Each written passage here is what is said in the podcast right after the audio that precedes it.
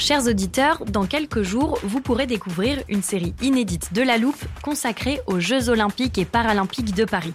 À trois mois de la cérémonie d'ouverture, on s'est demandé comment réussir ces JO.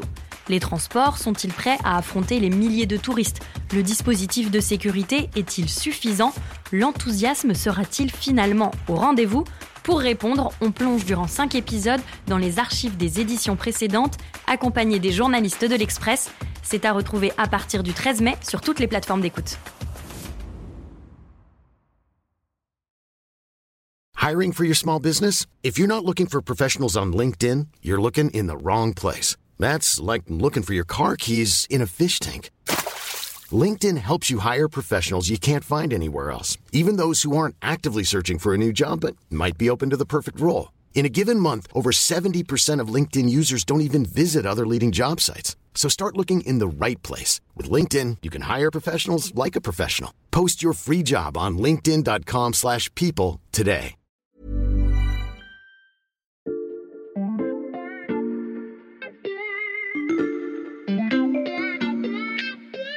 Salut, c'est Xavier Yvon. Nous sommes le jeudi 16 juin 2022. Bienvenue dans La Loupe, le podcast quotidien de l'Express. Allez, venez, on va écouter l'info de plus près. Le jour où je suis né, alors que je n'étais âgé que de quelques secondes, le moment exact et la cause de ma mort étaient déjà connus. Affection neurologique, 60% de probabilité. Psychose maniaco-dépressive, 40% de probabilité. Trouble cardiaque, 89% de probabilité. Espérance de vie, 30 ans et 2 mois. 30 ans Si, comme moi, vous aimez les films de science-fiction, vous avez peut-être reconnu l'extrait que je viens de vous passer. Il s'agit de la scène d'ouverture de Bienvenue à Gattaca. Dans cette dystopie, les enfants sont conçus in vitro, après une sélection méticuleuse des gamètes de leurs parents, et comme vous venez de l'entendre, une simple prise de sang permet de détecter, dès la naissance, les risques de pathologie et l'espérance de vie d'une personne. Un peu effrayant, hein? Alors, je vous rassure, aujourd'hui, je ne vais pas vous expliquer comment cette dystopie pourrait devenir réalité dans un futur proche, mais si j'ai choisi de commencer par cet extrait, c'est parce que les progrès scientifiques et technologiques promettent de grandes avancées pour la médecine dite prédictive, une voie dans laquelle start-up et géants de la tech sont prêts à s'engouffrer, mais avec quels effets secondaires? C'est la question qu'on passe à la loupe aujourd'hui.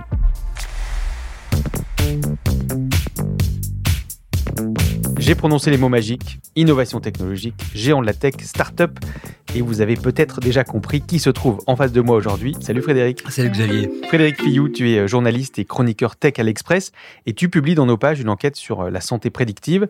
Frédéric, tu me confirmes bien que ce dont on va parler aujourd'hui, ça n'a rien à voir avec l'extrait qu'on a entendu en début de cet épisode. Oui, c'est vrai que ce film était visionnaire puisqu'il a été tourné il y a 25 ans et que euh, les auteurs avaient quand même vu quelque chose de très important qui est le facteur déterminant de tout ce qui est génomique. Mmh. Mais on est loin de pouvoir dire vous allez mourir à telle date, etc. Alors d'abord, pour savoir où on met les pieds, j'ai demandé à Pascal Pujol de m'expliquer ce qu'on entend aujourd'hui par ce terme de médecine prédictive. Il est professeur de médecine à la faculté de Montpellier et président de la Société française de médecine prédictive et personnalisée. Et voilà ce qu'il m'a répondu. La médecine prédictive, c'est une médecine qui vise à identifier des facteurs de risque d'une pathologie pour mettre en place ce qu'on appelle des stratégies de dépistage ou de prévention. Autrement dit, on a des indicateurs, souvent génétiques, mais pas que, euh, qui nous indiquent qu'une personne a une probabilité forte de développer une pathologie. Et derrière, on a des outils qui permettent soit de faire des diagnostics précoces, soit encore mieux, de les éviter. C'est ce qu'on appelle la prévention. Je range cette nouvelle définition dans l'armoire. Maintenant qu'on sait ce qu'est la médecine prédictive, on va s'intéresser aux indicateurs qui peuvent aujourd'hui euh, nous permettre de connaître les facteurs de risque, à commencer par la génétique. Mais Pascal Pujol m'a bien précisé que ce recours s'inscrit aujourd'hui dans un cadre délimité par la loi. Alors, on a deux grandes indications aujourd'hui des analyses génétiques. Euh, la première est bien connue, c'est quand vous avez des antécédents familiaux nombreux d'une pathologie particulière. On l'a dans deux grands domaines, dans le cancer, mais aussi dans des maladies cardiaques. L'autre grand registre, euh, ce sont ce qu'on appelle les maladies rares, dont on sait que le déterminisme génétique est souvent là, même tout à fait en dehors de, de notions familiales. Antécédents familiaux ou maladies rares, Pascal Pujol m'a expliqué pourquoi les médecins sont cantonnés aujourd'hui à ces cas de figure. Le paramètre économique, si on le faisait à tout le monde, ça coûterait beaucoup d'argent. Est-ce que ça serait rentable? Deuxièmement, il y a un paramètre éthique. Celui-là est quand même, j'aurais dû le mettre en premier, il est fondamental. Parce que l'analyse génétique, dite prédictive, doit emporter l'adhésion absolue du patient. Il n'est pas question de faire une analyse génétique chez quelqu'un qui ne souhaiterait pas avoir cette information. Au cœur de la médecine prédictive, il y a cette idée absolument essentielle de ce qu'on appelle la donnée actionnable, qui est mhm. l'élément objectif, quantifié, mesuré, sur lequel on va avoir une influence. Alors on rentre dans quelque chose d'assez euh, compliqué, d'assez d'une zone un peu grise, qui est qu'est-ce qu'on doit dire au patient et qu'est-ce qu'on doit utiliser par rapport à ce qu'on sait du patient. Par exemple, s'il s'agit de détecter une probabilité d'une maladie cardiovasculaire, c'est très important. Le patient peut faire quelque chose en changeant son mode de vie, en arrêtant de fumer, en arrêtant de picoler, mhm. etc., en faisant du sport. Mais par exemple, si on détecte chez une personne de 30 ans euh, qu'elle va probablement avoir une propension un peu supérieure à la moyenne de développer euh, Alzheimer, il n'y a pas grand-chose qu'on peut faire. Donc mm. là, on va se retrouver avec des gens qui vont avoir des épées de Damoclès euh, au-dessus d'eux et dont certains vont mal les gérer, bien évidemment. Ça, c'est pour les questions éthiques autour des tests génétiques. Et on l'a vu, la France y répond avec des limites légales. Mais cet encadrement n'est pas le même partout, Frédéric. Bah, effectivement, alors moi j'ai découvert ça euh, en 2017 lorsque je me trouvais aux États-Unis. Je connaissais l'existence de 23andMe, qui est la grande société mhm. qui fait des tests génomiques grand public aux États-Unis. On appelle ça la génomique récréative, qui est un, un, terme un petit peu abusif. Mais moi j'ai voulu non pas en abuser, mais l'utiliser pour détecter une chose précise, qui est que je voulais savoir si j'avais un variant génétique qui me prédispose à une cécité à mhm. l'âge de 60, 70 mhm. ans, etc. Donc j'ai fait le test dans cet objectif-là. Il y avait deux possibilités. Il y avait la possibilité de faire un test générationnel, c'est-à-dire ça s'appelle ça ancestry, c'est-à-dire on trouve effectivement euh, bah, qu'on a, euh, dans mon cas par exemple, une ascendance irlandaise dominante dont j'ignorais totalement euh, l'existence.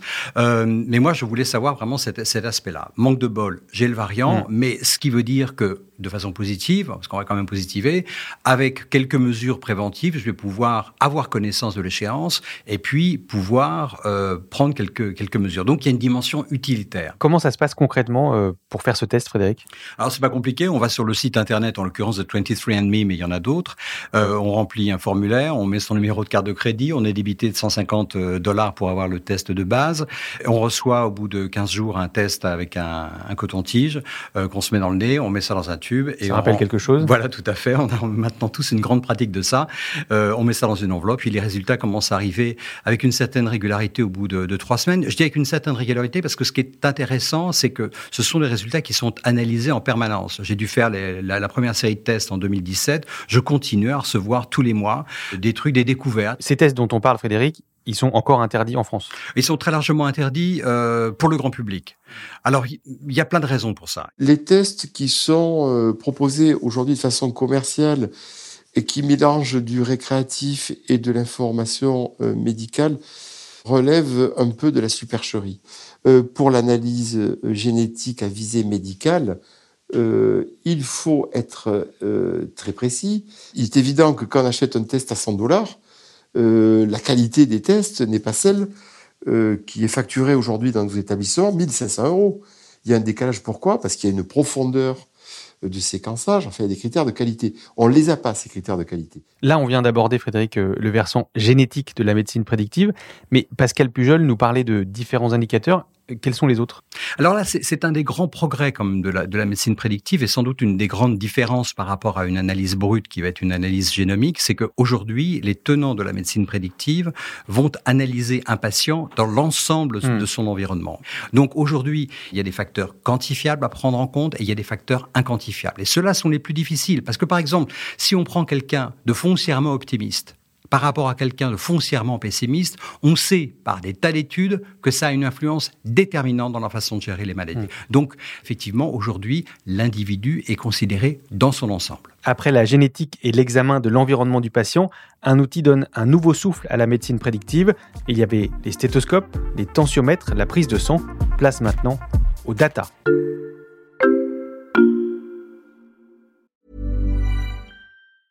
When you're ready to pop the question, the last thing you want to do is second guess the ring.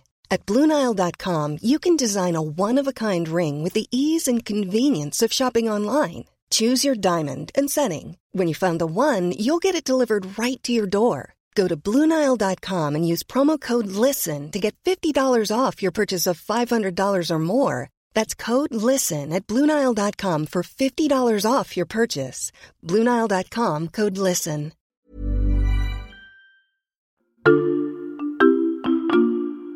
Xavier, si je te disais qu'une montre pourrait apporter beaucoup de choses à la médecine prédictive. Oui, alors là, j'imagine que tu parles des montres connectées. Je sais qu'elles peuvent mesurer ton rythme cardiaque, mais c'est un peu gadget, non? Ce n'est plus gadget. Aujourd'hui, ce qui m'a quand même surpris dans l'enquête qu'on a fait pour l'Express, c'est de constater qu'il y a une énorme adhésion du corps médical, notamment dans certaines euh, disciplines comme la cardiologie, euh, à ces montres connectées. Ces mmh. montres connectées, elles sont capables, comme celle euh, d'Apple, il y en a d'autres, mais Apple a le plus grand échantillon au monde et donc à la plus grande précision. Elle est reconnue comme étant quelque chose d'aujourd'hui très fiable. Elle capte une trentaine de paramètres qui vont être effectivement ton rythme cardiaque et mhm. notamment toutes les irrégularités de ton rythme cardiaque. il y a effectivement une possibilité d'anticiper un, mauvais fonctionnement cardiaque. Hmm.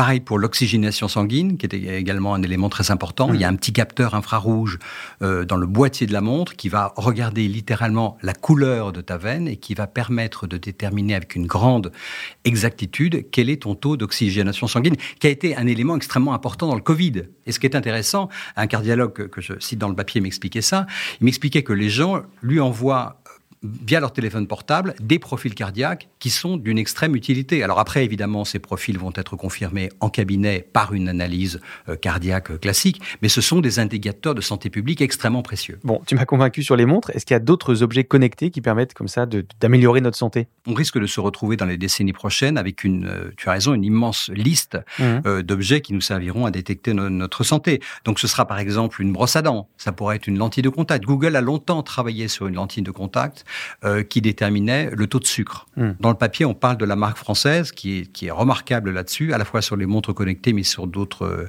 d'autres objets, qui est Withings, euh, qui propose des balances connectées. Et donc, si tu te mets à corréler ton activité physique à ton poids, à l'évolution de ton poids, etc., tu finis par avoir des données extrêmement précises sur ton état de santé. Bonjour, je m'appelle Christophe Tricot, je suis cofondateur et dirigeant de La Forge. La Forge est un start-up studio c'est-à-dire une entreprise qui crée des startups, qui a une mission euh, de démocratiser les meilleures expertises en santé grâce à l'intelligence artificielle. Christophe Tricot, c'est un expert que tu m'as conseillé d'appeler Frédéric pour qu'il nous donne une idée de la place que pourraient prendre toutes ces données dans la santé de demain tout au long de votre vie, vous allez faire plein d'examens et euh, de plus en plus, euh, on va collecter ces informations. En tout cas, vous les avez peut-être aujourd'hui euh, sur un coin de votre disque dur, dans un Dropbox et autres, mais, mais demain, quand on aura enfin un, dossier médical solide, on aura toutes ces données-là. Beaucoup plus de données aussi, c'est parce que la technologie avance, les scanners et autres machines qui génèrent des données, mais qui sont des les volumes sont juste incroyables, mais parce que leur précision aussi est incroyable. Donc euh, c'est aussi lié à ça. Et aussi plus de données parce qu'on est à une échelle planétaire. Maintenant, on est en capacité ben, de croiser des données de population euh, toujours plus grandes. Bah, c'est vrai que ces histoires de données sont absolument déterminantes. Je vais faire un petit détour juste pour, euh, pour illustrer le propos qui n'a rien à voir avec la santé, mais pour parler aéronautique. Aujourd'hui, je vois pas trop le rapport, mais je sens que ça arrive. J'explique. Aujourd'hui, lorsque tu traverses l'Atlantique à bord d'un avion, celui-ci va envoyer un grand nombre de données vers, vers, euh, vers, le sol. Certaines de ces données vont être envoyées euh, en direct et d'autres données vont être euh, stockées à des fins d'analyse. Quel est le but de ces données? C'est de faire de la prédiction. C'est-à-dire qu'il y a sur un moteur d'avion un très grand nombre de capteurs qui vont analyser chacun des tout petits éléments, une, un roulement ici, une pompe là, un circuit électrique là, et on va en déterminer euh, le taux d'usure. Mmh. Et donc, on va faire des statistiques sur des millions d'heures de vol qui sont effectuées chaque jour, et on va en déterminer des Et si on revient au cas des, des, humains, et si on imagine un système dans lequel on a tout un tas de capteurs qui envoient des données de façon hyper fréquente euh, dans des systèmes, on va être en mesure de détecter au niveau des groupes, on appelle cela des cohortes, mais également au niveau des individus, leur probabilité de développer telle ou telle pathologie. Ça va fonctionner un peu, un peu comme un moteur. C'est pour ça que l'analogie est finalement relativement pertinente. Ce que tu nous décris pour le moteur d'avion, ça existe déjà pour les humains, ça s'appelle le, check-up, le bilan de santé. Le bilan de santé devrait effectivement être un instrument de santé publique déterminant, essentiel.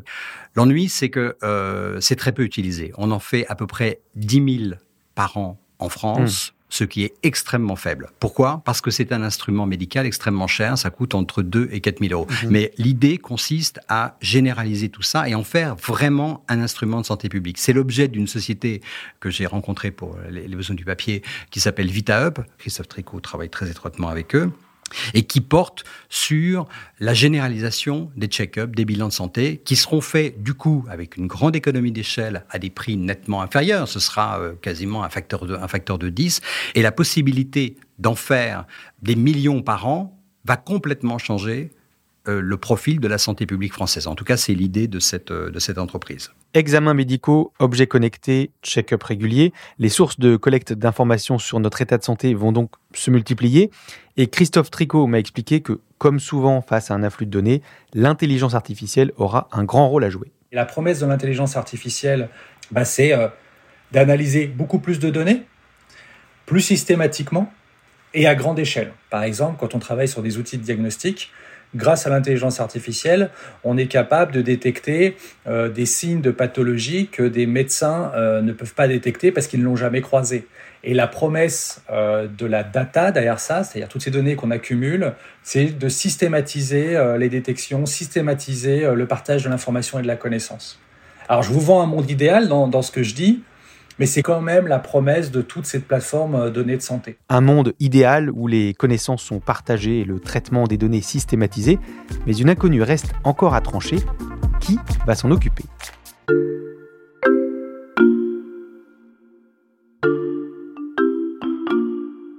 Les données de santé, c'est quand même le Graal. C'est quand même le patrimoine de data qui sera demain le plus, le plus important. Un Graal de data, je crois que j'ai une petite idée de qui ça peut attirer.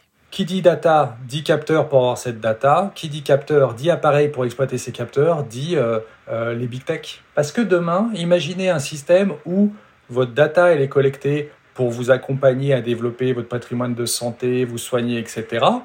La question se pose, mais qui va gérer ces data? Qui va être le tiers de confiance? Alors évidemment, ça vient heurter euh, la notion de souveraineté, mais toujours est-il que si on est un peu objectif, euh, les seuls acteurs qui ont avancé sur ce terrain-là sont euh, les big tech et à commencer par Apple. Aujourd'hui, par exemple en France, on n'a pas de solution étatique qui, euh, qui propose une solution qui soit au même niveau. Mais les big tech vont pas nous attendre. Et elles sont déjà là et elles ont, elles ont compris tout à fait l'enjeu. Frédéric, Christophe Tricot cite Apple. Est-ce qu'on a une idée de la stratégie des, big tech pour nos données de santé? Quand on regarde à 10 ou 20 ans les profils de croissance des géants de la technologie, la santé est le facteur le plus important dans leur croissance. À partir de là, il y a des stratégies qui sont complètement différentes et qui n'ont rien à voir en fonction des, des entreprises. Si on prend par exemple Apple, Apple s'est positionné sur le fait qu'avec eux, les données sont protégées. Ils ont raison sur un point qui est qu'Apple n'a jamais fait commerce des données l'objectif d'Apple, c'est de vendre des appareils. Hmm. Mais encore une fois, pour Apple, la santé est un élément très important dans leur croissance future. C'est pour ça que en 2016, deux ans après la sortie de l'Apple Watch, ils ont acheté un réseau de cliniques près du siège de Cupertino, avec des médecins qui étaient donc des salariés de l'entreprise, et ils ont commencé à faire des études réelles, c'est-à-dire euh, les patients, notamment les patients d'Apple, allaient dans ces cliniques, faisaient ce qu'ils avaient à faire, étaient soignés, et on regardait tout, on mesurait tout, etc. Hmm. Et ça a contribué très considérablement à l'amélioration de, de, l'Apple Watch. Euh, ça, c'est pour Apple, mais les autres, euh, Google, euh, Amazon, etc. Alors, Google et Amazon sont sur un modèle différent. Eux fonctionnent par le fait que la data est au centre de leur, de leur business model. Hmm. Google se sert de toutes les données qu'il récolte pour améliorer son ciblage publicitaire et Amazon se sert de toutes les données qu'il récolte sur sa boutique et ailleurs pour dresser des profils extrêmement précis de façon à vendre un maximum d'objets aux gens. Donc, on est dans un système où ces deux-là se trouvent dans un conflit d'intérêts absolument évident. Alors ça ne veut pas dire qu'elles ne prennent pas des précautions. Euh, il y a tout un tas de watchdogs, comme on dit aux États-Unis, c'est-à-dire d'organismes qui vont euh, les surveiller. Il y a des organismes internes, euh, etc. C'est quand même sérieusement fait. Mais ces données, elles intéressent en fait d'immenses secteurs, à commencer par les banques, mhm. Les assurances, et d'une façon générale, toutes les entreprises qui vont interagir avec le public de façon euh, économique. Parce que toutes ces entreprises sont dans la gestion de risque. Le problème aux États-Unis, qui est un système extrêmement brutal, c'est qu'on risque de se retrouver avec des groupes très importants de population qui, parce qu'ils auront de mauvaises données, entre guillemets, ne seront pas en mesure d'emprunter seront discriminés à l'embauche parce que leur profil représentera un risque supérieur à ce que l'entreprise euh, veut avoir. Heureusement, c'est quelque chose sur lequel, et c'est un des bienfaits du système français, on est préservé dans notre pays. J'allais y venir justement, tu nous parles du système de santé américain. Euh, quels sont les garde-fous du système de santé français? Il y a des autorités comme l'ACPR, qui est schématiquement celle qui euh, régit tout le système de collecte et d'analyse et de stockage des données de santé euh, en France. Il y a la CNIL qu'on connaît. Et ces organismes-là sont extrêmement compétents. C'est-à-dire que ils viennent auditer comment sont, stockées les données et on peut estimer que le système euh, est extrêmement fiable dans notre pays. Des garde-fous pour un système équilibré, voilà de quoi nous rassurer. Merci beaucoup Frédéric. Merci Xavier. Frédéric Fillou, je rappelle que tu es journaliste spécialiste tech à l'Express et qu'on peut retrouver ton article sur la santé prédictive et bien d'autres sur l'express.fr. Profitez-en, en ce moment le premier mois d'abonnement numérique est offert. Quant à moi, je peux faire une prédiction sans prendre le risque de me tromper. Si vous avez apprécié cet épisode, vous aimerez celui de demain. Alors pour ne pas le rater et pour retrouver tous nos anciens épisodes, pensez à vous abonner sur votre plateforme d'écoute, par exemple Spotify, Apple Podcast ou Deezer. Cet épisode a été fabriqué avec Jules Benveniste et Lison Verrier. Retrouvez-nous demain pour passer un nouveau sujet à la loupe.